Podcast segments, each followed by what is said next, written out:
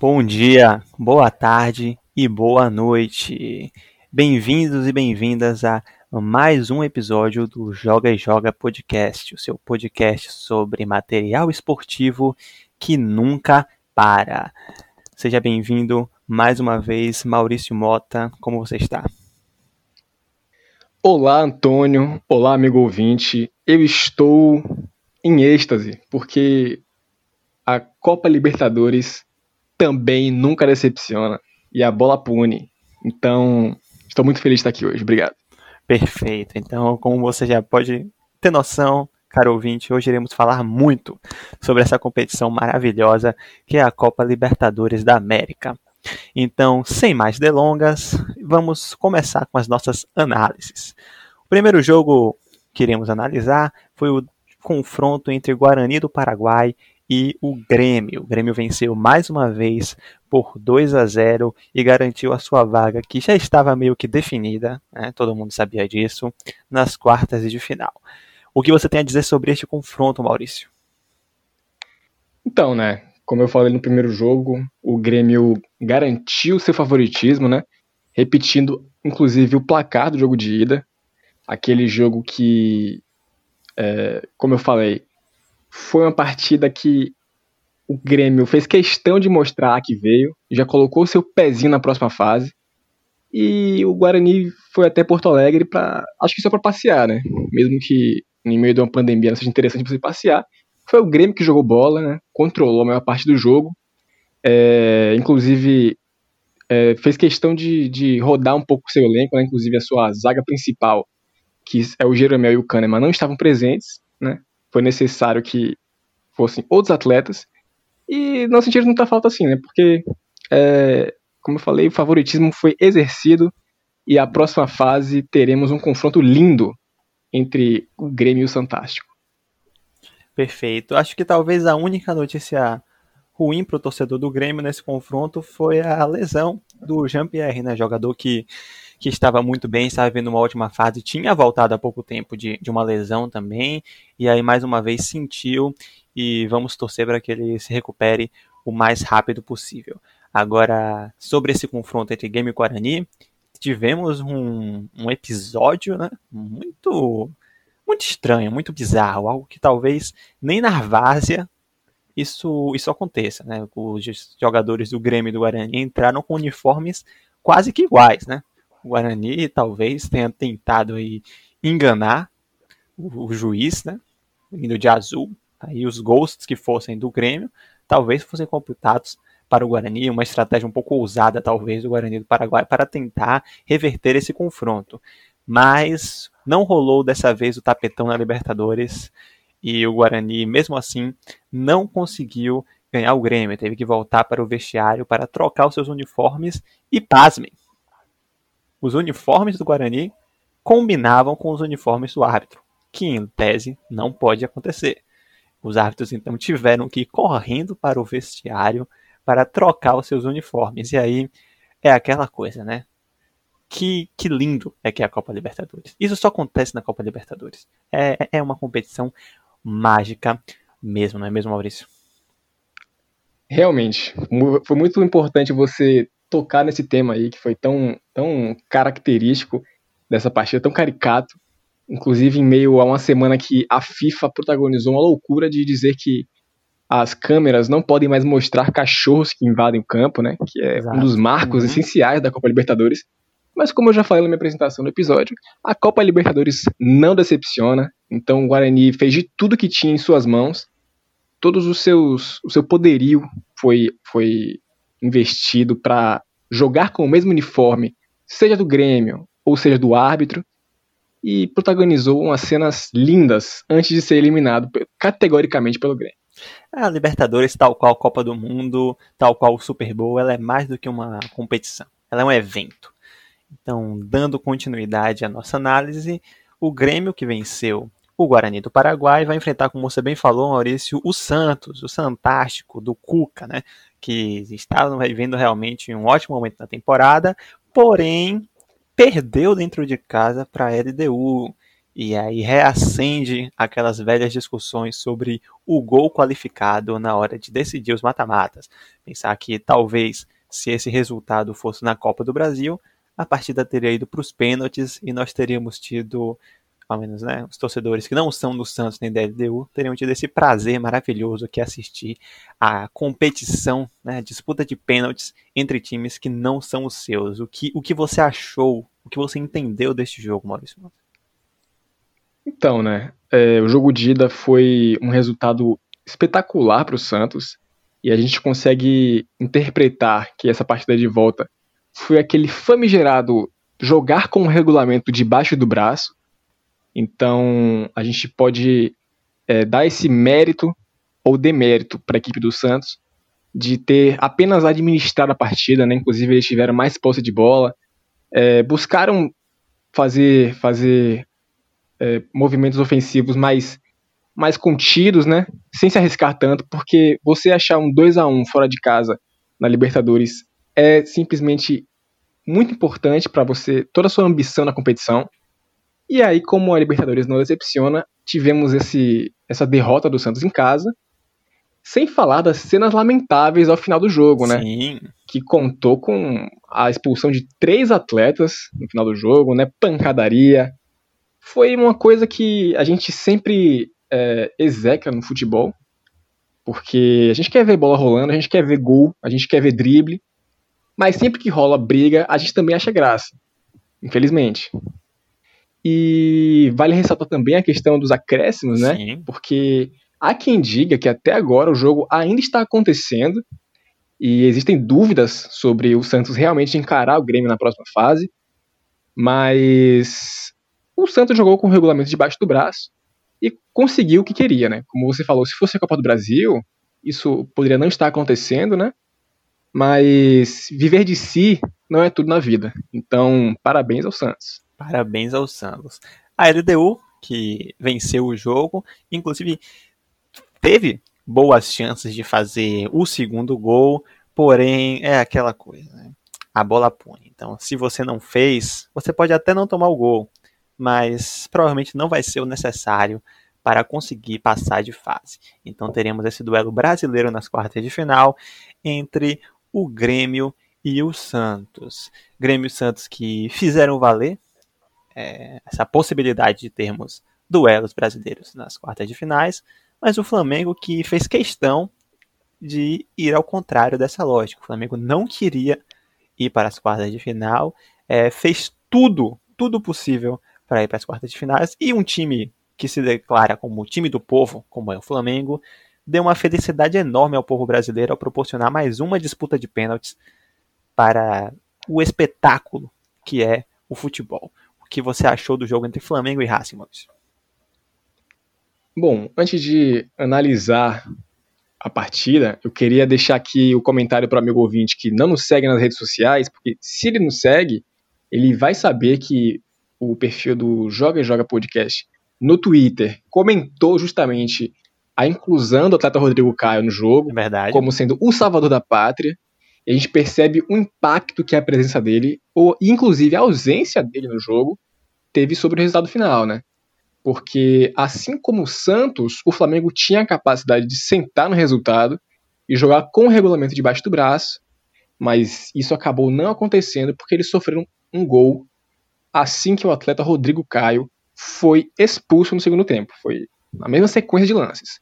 Mas fora isso, o Flamengo tentou. A gente não pode tirar isso do Flamengo. O Flamengo tentou, tentou e tentou. E continuou tentando. Até hoje tentam. Mas para um time que acredita no atleta Vitinho como o seu homem-gol, é difícil você acreditar. E foi ele foi a tônica do jogo.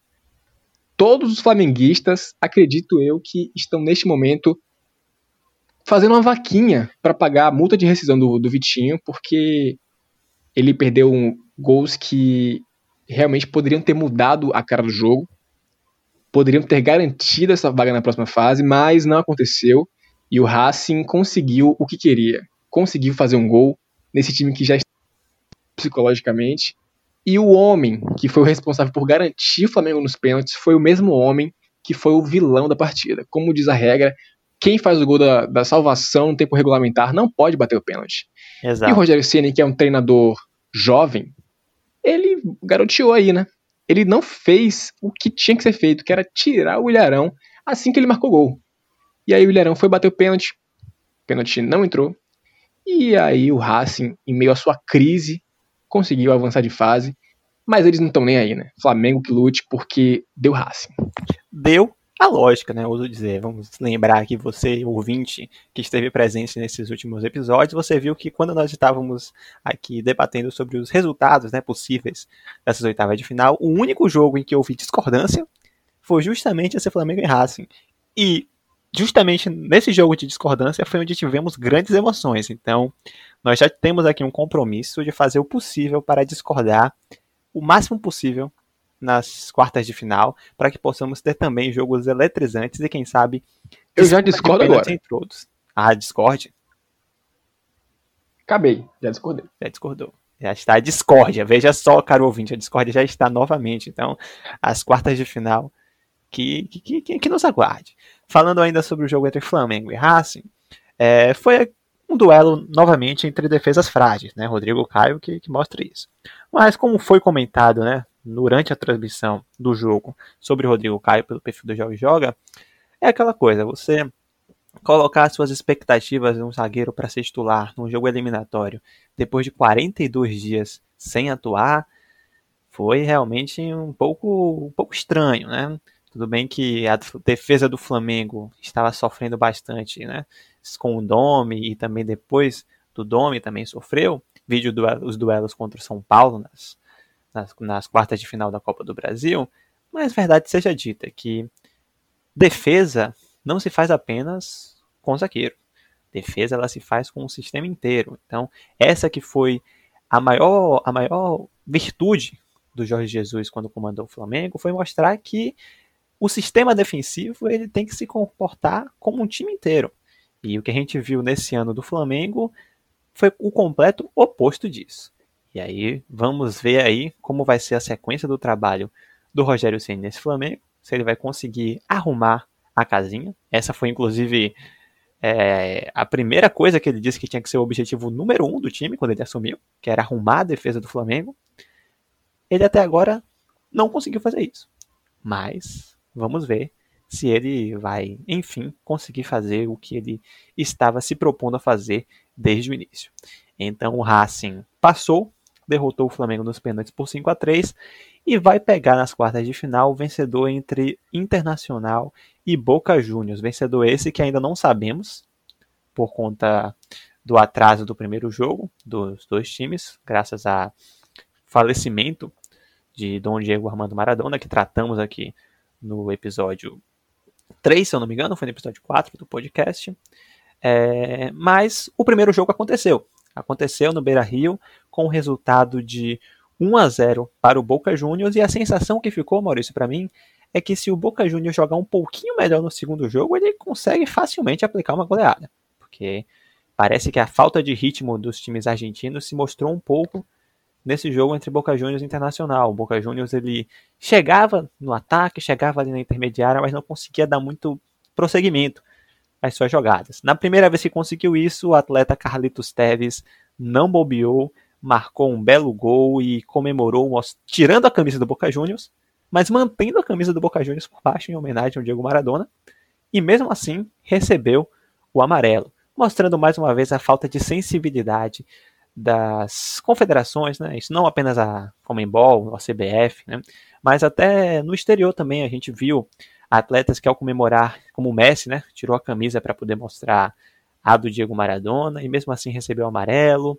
Enfim, acho que faltou um pouco de sensibilidade ao futebol internacional nesse momento para deixar passar. Eu percebi até que durante o jogo, quando o árbitro apitou e foi dar o amarelo para o Tevez, ele até deu o amarelo de uma maneira assim meio constrangida, sabe? Como se estivesse fazendo aquilo por obrigação.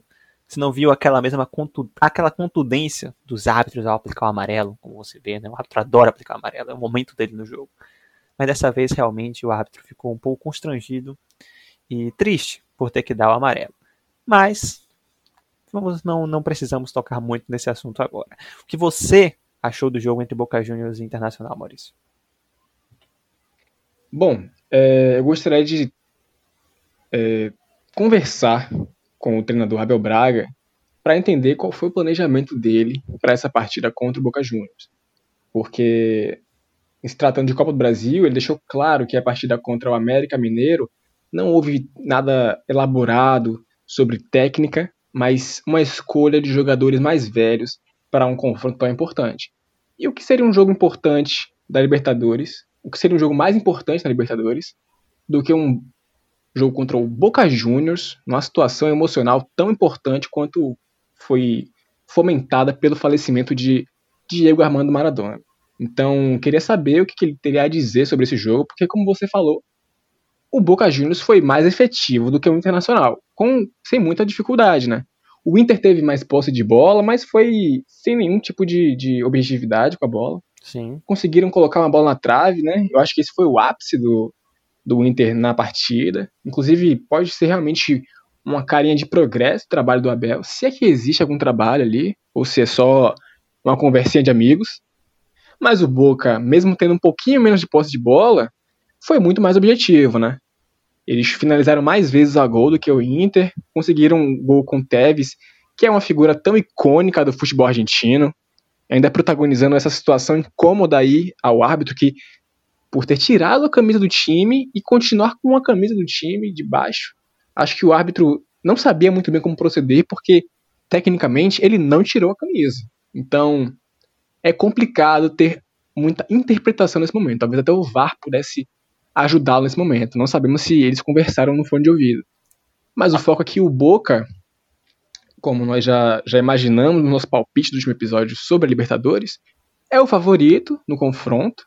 Conseguiu essa vitória fora de casa que é tão importante na competição e no jogo de volta pode sentar no resultado, né? Como você bem salientou, a diferença de ritmo de jogo para imprimir um, um, um, jogo mais dinâmico, essas coisas, foi, foi perceptível. Então, quando você vai para um jogo de volta em casa, sem ter a preocupação de viajar, recebendo um time tão instável quanto o Internacional nesse momento, é muito mais fácil para você avançar para a próxima fase. Então, o favoritismo está ainda mais gritante a Boca Juniors, que pode sentar no resultado, mas eu não acho que isso vai acontecer, porque o Internacional insiste em, em deixar essa vitória na segunda partida estar nas mãos do Boca Juniors. Isso que eu acredito. Perfeito. E esse jogo pode, nesse jogo de quarta-feira agora, pode marcar de vez, né, a decadência do Internacional na temporada, né? Um time que há pouco tempo, né, há menos de um mês, estava ainda lutando por todas as frentes, né? Copa do Brasil, Brasileirão era o líder, né? E estava vivíssimo na Libertadores.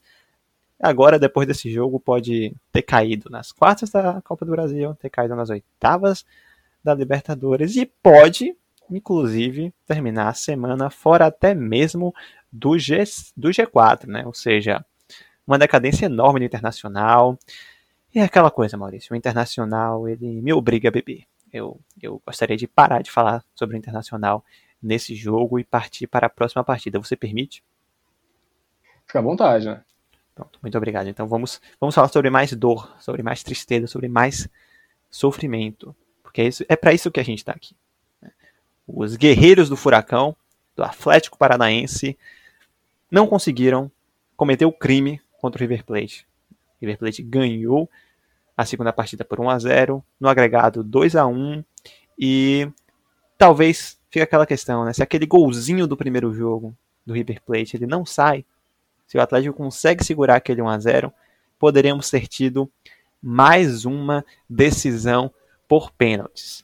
Porém, isso não aconteceu. E o que você tem a dizer sobre esse jogo, Maurício? Bom, como eu já mencionei em outra, outro comentário da partida aqui neste mesmo episódio, viver no si é muito complicado. A gente enalteceu tanto aquele resultado pro Atlético, numa situação de River Plate ser tão favorito na partida, e isso se continuou até o pênalti no finalzinho, na reta final do jogo, que foi realmente o ápice da, da o clímax para esse resultado da partida, né? Quando o De La Cruz conseguiu fazer um gol naquela mesma situação E bom, até aquele momento ali, o Atlético brigava muito na partida. O River Plate dominou as ações do jogo, né? Finalizaram até não poder mais. E viver no si realmente é complicado, porque se o Atlético não tivesse sofrido aquele gol, poderíamos ver uma, uma disputa de pênaltis naquela situação. Ao passo que também, se o Atlético não tivesse feito aquele gol, talvez o resultado desse jogo não fosse 1x0 para o River. Será que o River seria mais, mais eficiente nas suas investidas? Não conseguimos saber. O que nós podemos realmente saber é que o River fez valer o seu favoritismo no confronto, de modo geral, dominou as ações desse segundo jogo, e como, como a gente tem comentado nas outras partidas, é, poderiam ter sentado o resultado, porque tinha um gol fora de casa, né? E como eu visualizo o confronto internacional e Boca Juniors, eles conseguiram também vencer o jogo de volta, sem tecnicamente precisar para avançar, né? Então, o River se mostrou mais uma vez muito sólido, o, o time do Galhardo é esse time perigosíssimo na, na competição, e fica de olho aberto aí, porque eles são sempre considerados favoritos. Muito bem, excelente. Quem era favorito e não passou foi o Independente Del Valle, né? Independente Del Valle que comentamos sobre a quantidade absurda de finalizações que teve no primeiro jogo, isso se repetiu também no segundo. E para piorar, Maurício, como se já não fosse horrível demais você chutar tanto ao gol e não conseguir fazer nem sequer um golzinho. Para piorar, o Independente Del Valle, que teve quase novamente 80% de posse de bola, viu o Nacional do Uruguai, no final do segundo tempo, fazer 1 a 0. Porém, contou com a sorte, contou com o árbitro de vídeo que mais uma vez ajudou para impedir que a injustiça fosse feita. Mas talvez a injustiça maior fosse o Independente Del Valle conseguir chegar às quartas de final. E mesmo assim, nas disputas de pênaltis, essas disputas maravilhosas que o futebol, apenas o futebol nos proporciona, o Nacional do Uruguai conseguiu passar fazendo 4 a 2 nem precisou chutar a última bola, porque o Independente Del Valle manteve a sua sina de chutar em todo lugar, menos no gol, e perdeu dois pênaltis. O que você achou desse jogo, Maurício? Então, esse jogo aí assim como o primeiro, foi completamente dominado pelo Independente Del Valle, que fez uma, uma de Kiko, né? Colocou a bola debaixo do braço e teve o domínio da, da posse em toda a partida. Finalizou até não poder mais, mas numa noite inspirada do goleirão do Nacional, a bola não quis entrar. Inclusive, como eu mencionei no, no primeiro confronto, eu imaginava que seria possível ocorrer uma disputa de pênalti, porque o Nacional seria um time catimbeiro na partida, e ao contrário do que se esperaria de, de muitas faltas pela equipe nacional, na verdade o Independente causou mais faltas do que eles, né? Apesar de ser um pouquinho equilibrado, 10 a 9, e mais cartões amarelos foram para o Independente. Então o fator psicológico, a gente imagina que tenha pesado bastante nesse confronto aí, né? Porque, como eu mencionei, um time que controla a posse de bola, finaliza inúmeras vezes e não é capaz de fazer um gol sequer nesse confronto, é, começa a ficar desesperado e acaba que a bola pune realmente. Então, como eu nós, nós dois né, acreditamos no avanço do Independente, mas eu ainda tinha a crença de uma disputa de pênaltis, realmente prevaleceu esse, esse, essa crença, né?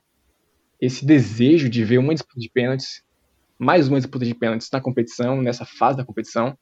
É, passou o Nacional, que não tem nada a ver com isso, independente que lute e aprenda a finalizar direito, porque era a noite do Nacional.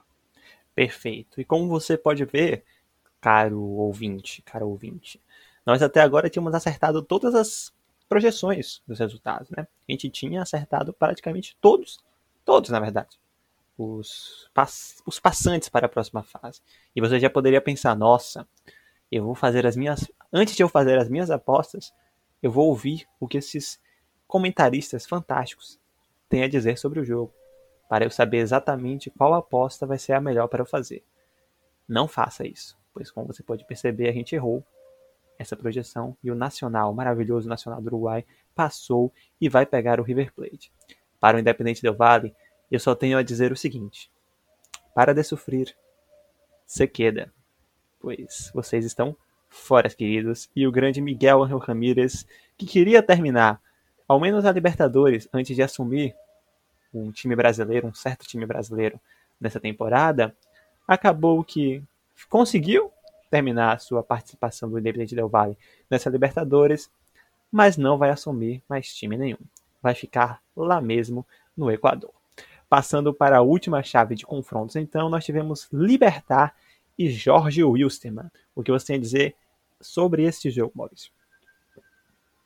É, bom, como no primeiro jogo, o Libertar foi mais eficiente que o Jorge Whindersson, garantiu esse placar de 2 a 0 mesmo fora de casa e mesmo sendo controlado pelo, pelo Jorjão da Massa. Mas em noite de Libertadores, nem tudo faz sentido. Então, prevaleceu a eficiência do Libertar nessa partida, né?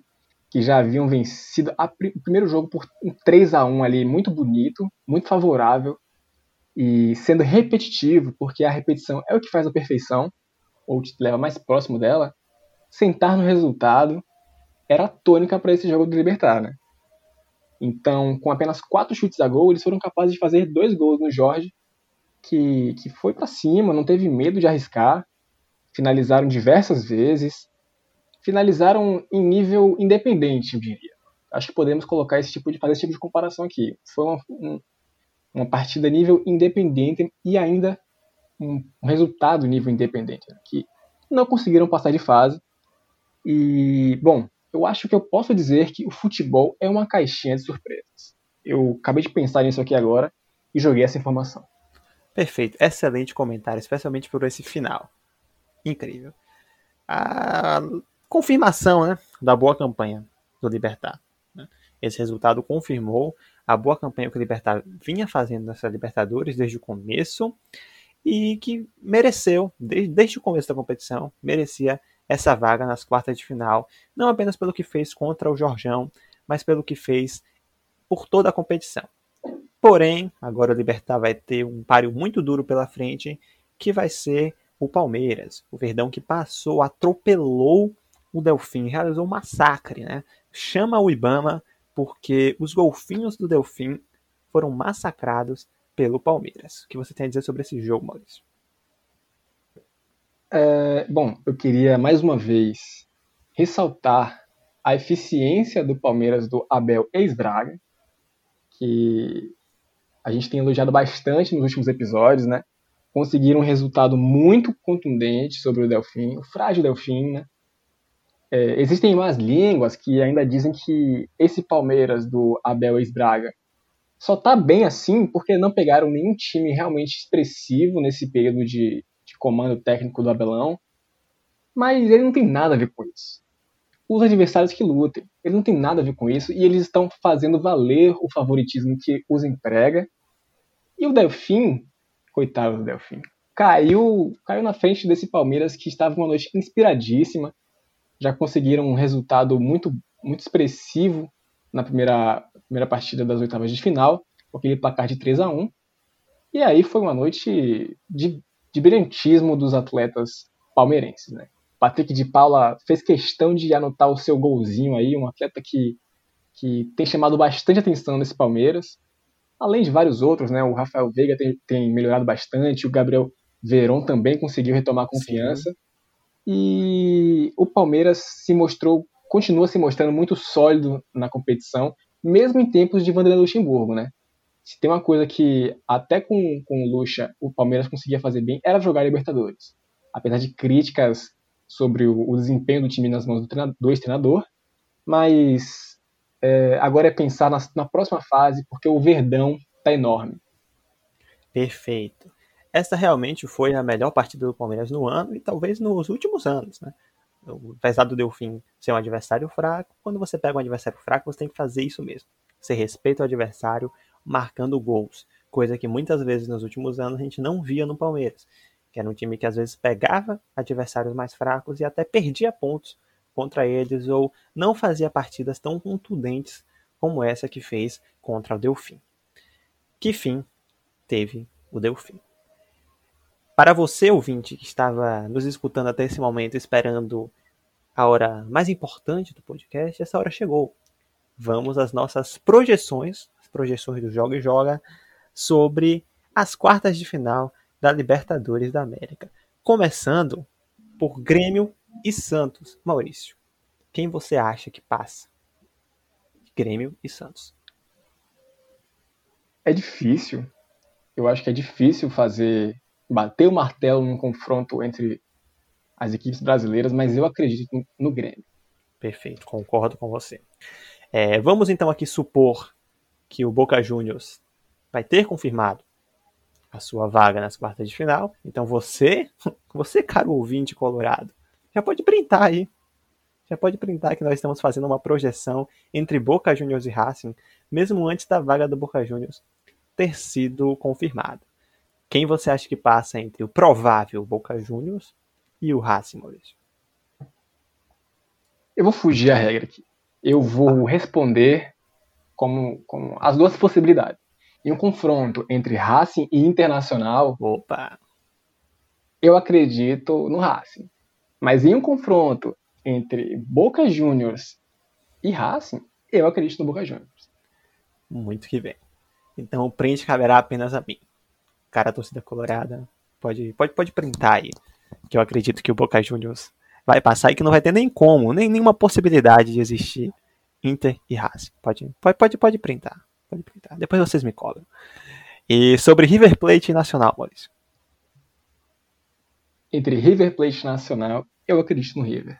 Concordo. E por fim, Palmeiras e Libertar. Agora eu quero polêmica. Agora eu quero polêmica, porque eu garanto que o Palmeiras passa. Incrível. Então, o torcedor palmeirense aí já pode printar. E se pode o Palmeiras não passar, vocês já sabem em quem vocês vão reclamar. Na conta de quem vocês vão colocar essa eliminação. Mas eu concordo com o Maurício e acredito que o Palmeiras deva passar pelo Libertar. Talvez não com tanta facilidade que teve contra o Delfim, mas ainda assim eu acredito que conseguirá passar. Pois bem, Maurício, algo mais a ponderar no episódio de hoje? Meu destaque final da partida, partida não, do episódio de hoje é que a Libertadores é uma beleza. Estou muito ansioso pelos próximos jogos, porque a gente nunca sabe o que pode acontecer em um time que Abel Braga ainda está treinando. Então, amigo colorado, você que acredita, acredite. Eu confio em você, eu confio no seu amor, eu confio na sua paixão, mas eu não confio no seu time. Abraço. Excelente. Eu, eu, eu, eu não tenho nem mais uma vírgula para colocar. Vou deixar essas como as minhas considerações finais também. A você, caro ouvinte, a você, caro ouvinte, muito obrigado por pela sua audiência, por estar conosco mais uma vez. Nos vemos no próximo episódio e viva bem, se alimente, seja saudável. A vida, o esporte, precisa de você. Até mais.